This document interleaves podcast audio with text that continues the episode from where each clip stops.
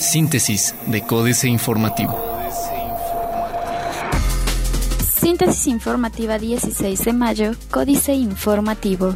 Códice Informativo fábrica holandesa de frenos invertirá 1.342 millones de pesos en el Marqués. La educación es un tema clave de atracción para las inversiones, destacó Dennis Berry, presidente de Chassis Break America, durante el anuncio de inversión por 1.342 millones de pesos y la generación de 335 empleos con la instalación de una planta de esta empresa en el municipio del Marqués. Chassis Break International se dedica a la fabricación de frenos y componentes para frenos automotivos. En Querétaro, primera planta en México, originaria de Países Bajos, se diseñarán, producirán, ensamblarán y comercializarán calipers de frenos, frenos, pistones, soporte de frenos y componentes estándar para abastecer el mercado NAFTA como clientes como Ford, Nissan y Daimler urge aprobar ley de seguridad interior en beneficio de Fuerzas Armadas, dice Pancho Domínguez. Francisco Domínguez Servién, gobernador del estado de Querétaro, exhortó una vez más al Congreso de la Unión a aprobar la ley de seguridad interior en beneficio de las Fuerzas Armadas de México en el marco de la conmemoración del 150 aniversario de la toma de Querétaro por el general Mariano Escobedo, evento en el que estuvo presente el general Gilberto Hernández Abreu, subsecretario de la Defensa Nacional. Representante republicano en México de destaca importancia de Querétaro para Estados Unidos. El representante del Partido Republicano en México, Larry Rubin, consideró que Querétaro junto con el Bajío representan una zona de importancia para los Estados Unidos debido a que desde hace tiempo hay empresas del país vecino asentadas, ante lo cual buscarán reforzar la cooperación en la región. Municipio de Querétaro trabajará en estrategia coordinada para prevenir daños por lluvias. Para disminuir el impacto de temporada de lluvias en la capital, la Coordinación Municipal de Protección Civil de Querétaro trabajará en conjunto con dependencias como la Secretaría de Gestión Delegacional, Servicios Públicos Municipales y Seguridad Pública Municipal. AM. Querétaro, importante para norteamericanos. Maestros ganan más que el titular de la UCEBEC. José Luis Hernández López conquistó hasta el último nivel que podía, ser un profesor con carrera magisterial nivel E y desempeñarse como jefe de sector, así se convirtió en uno de los 10 maestros en Querétaro que actualmente perciben un salario superior al del coordinador de la Unidad de Servicios para la Educación Básica del Estado de Querétaro, UCB, quien es miembro del gabinete ampliado del gobernador. Diario de Querétaro. Anuncia Marcos Aguilar Vega obras pluviales por 150 millones de pesos para la capital. Rescatarán Hacienda Santa Rosa. Abre Defensoría de Derechos Humanos de Querétaro queja de oficio por abusos en dos escuelas. La presidenta de la Defensoría de los Derechos Humanos de Querétaro, Roxana Ábalos Vázquez, inició una queja de oficio respecto al probable acoso sexual a alumnos de dos escuelas en términos del artículo 17, fracción 2 y 59 de la Ley de Derechos Humanos de Querétaro. Por tal motivo, la Defensoría ha solicitado a la Unidad de Servicios para la Educación Básica en el Estado de Querétaro, UCEBEC, un informe respecto de los sucesos denunciados por padres de familia con el fin de iniciar con la investigación correspondiente. Enjuiciarán a maestro abusador. Universal. Meta anual de empleo llegó a 91% según IMSS. Multas no son exageradas, señala Manuel Velázquez. El corregidor sector automotriz generaría producción de 75.600 millones de pesos. Ayuntamientos avalan iniciativa para destitución de funcionarios. El presidente de la Comisión de Puntos Constitucionales de la 58 legislatura de Querétaro, Héctor Iván Magaña Rentería, informó que ningún ayuntamiento de los 18 que hay en el estado realizó observaciones a la iniciativa de revocación de mandato. Gana Hackathon, App Opino Andando. Noticias. Decrece 60% el abigeato. Este jueves será la Noche de los Museos. Para promover el turismo, el municipio de Querétaro prepara la tercera edición de Noche de Museos. En conferencia, la titular de la Oficina de Turismo y Asuntos Internacionales, Esther Carbonella Chávez, lo dio a conocer. Informó que en el marco del Día Internacional de los Museos, el próximo jueves se llevará a cabo estas noches con la participación de 16 recintos que abrirán sus puertas de las 18 a las 22 horas. Plaza de Armas. Habrá Crobús en tres meses. De Zaira Cienfuegos, la fiesta republicana. Reforma. 13 brecha salarial México-Estados Unidos. Presume SAT elevar 28 veces repatriación.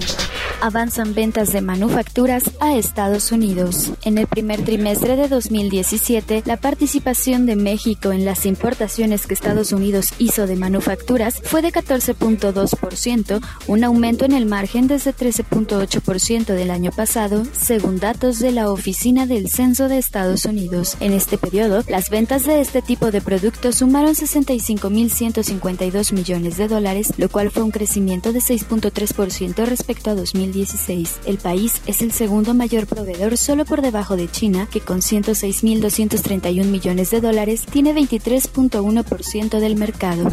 Da subcuenta de vivienda 6.8% en 2016. La jornada. Moody's, con la ley de disciplina financiera, menos deudas en estados. Con la aplicación de la nueva ley de disciplina financiera, los estados que enfrentarán más problemas de liquidez serán Veracruz, Nayarit, Zacatecas, San Luis Potosí y Oaxaca, advirtió la firma financiera internacional Moody's. Sus analistas Roxana Muñoz y María del Carmen Martínez señalaron que por lo anterior las entidades deberán contratar deuda a corto plazo o dejar de pagar a proveedores. En contraste, las entidades mejor calificadas son Guanajuato y Querétaro. El Banco de México elevaría 25 puntos la tasa de referencia.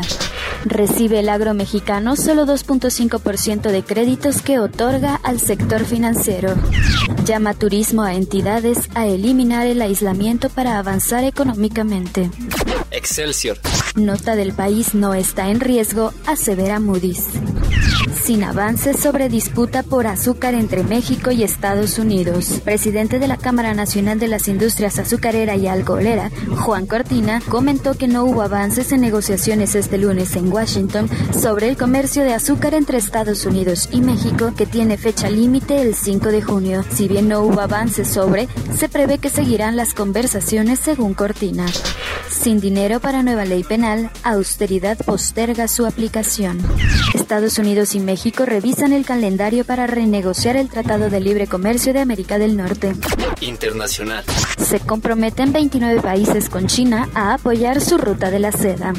Acuerdan reformar a Europa, reunión Francia y Alemania. Putin acusa que el virus WannaCry fue creado de los servicios secretos de Estados Unidos. Jornada. El presidente de Rusia, Vladimir Putin, denunció este lunes que el troyano WannaCry, que el pasado viernes afectó unas 300.000 computadoras en el mundo, fue creado por los servicios secretos estadounidenses al aprovechar un agujero de seguridad del sistema operativo Windows de Microsoft. La Casa Blanca desmintió que Estados Unidos haya fabricado el virus, como afirma Rusia, y aseveró que la Agencia Nacional de Seguridad no ha desarrollado ningún una herramienta para quedarse con datos por medio del pago de un rescate. Alarma entre la cúpula política de Estados Unidos por la conducta de Trump. Otros medios. Apple ya liberó la versión final del iOS 10.3.2. Corner Shop, la app chilena que se expande con financiamiento de Silicon Valley. Así es la costosa mansión que Donald Trump puso en venta. La NASA quiere enviar astronautas por un año a la Luna. América Economía. En preparación del lanzamiento de su primera misión tripulada a Marte, la NASA planea enviar astronautas a la Luna en el 2027 por un periodo de un año para probar el vehículo que usará en dicha tarea. Así lo anunció el subdirector adjunto de la NASA para Políticas y Planes en la Dirección de Misiones de Exploración Humana y Operaciones de la agencia, Craig Williams, en la cumbre de Humans to Mars, celebrada el pasado martes 9 de mayo en Washington, Estados Unidos.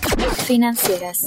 Dinero. ¿Por qué están matando periodistas? Enrique Galván Ochoa. ¿Por qué están matando periodistas? No están asesinando a granel. Los periodistas del círculo de amigos del gobierno reciben mimos y protección. Asesinan a los que pertenecen al pequeño grupo que se atreve a criticar o denunciar. Si estamos claros en esto, no es difícil contestar la pregunta. Ejecutan periodistas para meter miedo, para silenciar a los demás. No quieren que haya información sobre los negocios de la delincuencia y la clase política. La estadística es horrenda. En marzo, tres fueron asesinados en Guerrero, Veracruz y Chihuahua.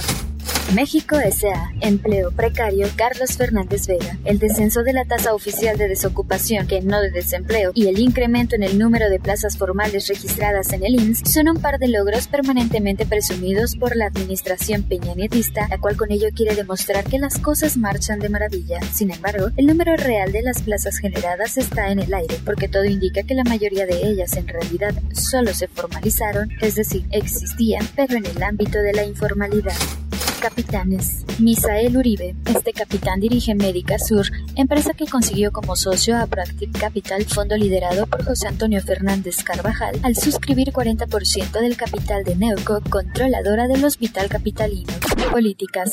Dos maestras, jaque mate, Sergio Sarmiento. Soy orgullosamente maestra y moriré siendo maestra. Delfina Gómez. Antes era muy sencillo. En política, si se hablaba de la maestra a secas, sin nombre ni apellido, se entendía una referencia a Elba Esther Gordillo, la dirigente del Sindicato Nacional de los Trabajadores de la Educación. Hoy la situación es más ambigua. Una mención a la maestra suele referirse a Delfina Gómez Álvarez, la candidata de Morena al gobierno del Estado de Medicina a la mexicana, Denmark, Jorge Meléndez Ruiz. Algo similar a un marcapaso cerebral ayudaría a reducir síntomas de demencia, lesiones en la cabeza y otras enfermedades. Todo a través de pulsos sincronizados de electrodos implantados en el cerebro. Una fascinante nota reciente que explica las investigaciones de científicos de la Universidad de Pensilvania que comprobaron la efectividad de este aparatito en pacientes que padecen epilepsia.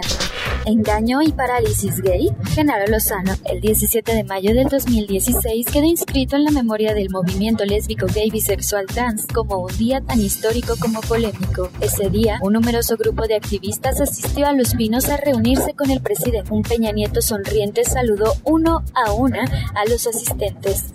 Acompañado por los secretarios de Gobernación, Educación y Relaciones Exteriores, el presidente puso la mesa, sacó la vajilla buena y leyó un menú que incluía un paquete de medidas de reformas constitucionales para hacer de México un paraíso gay, una democracia en la que los derechos de las poblaciones LGBT finalmente serían reconocidos a nivel nacional. México alcanzaría a Argentina o a España en materia de derechos humanos para las poblaciones LGBT.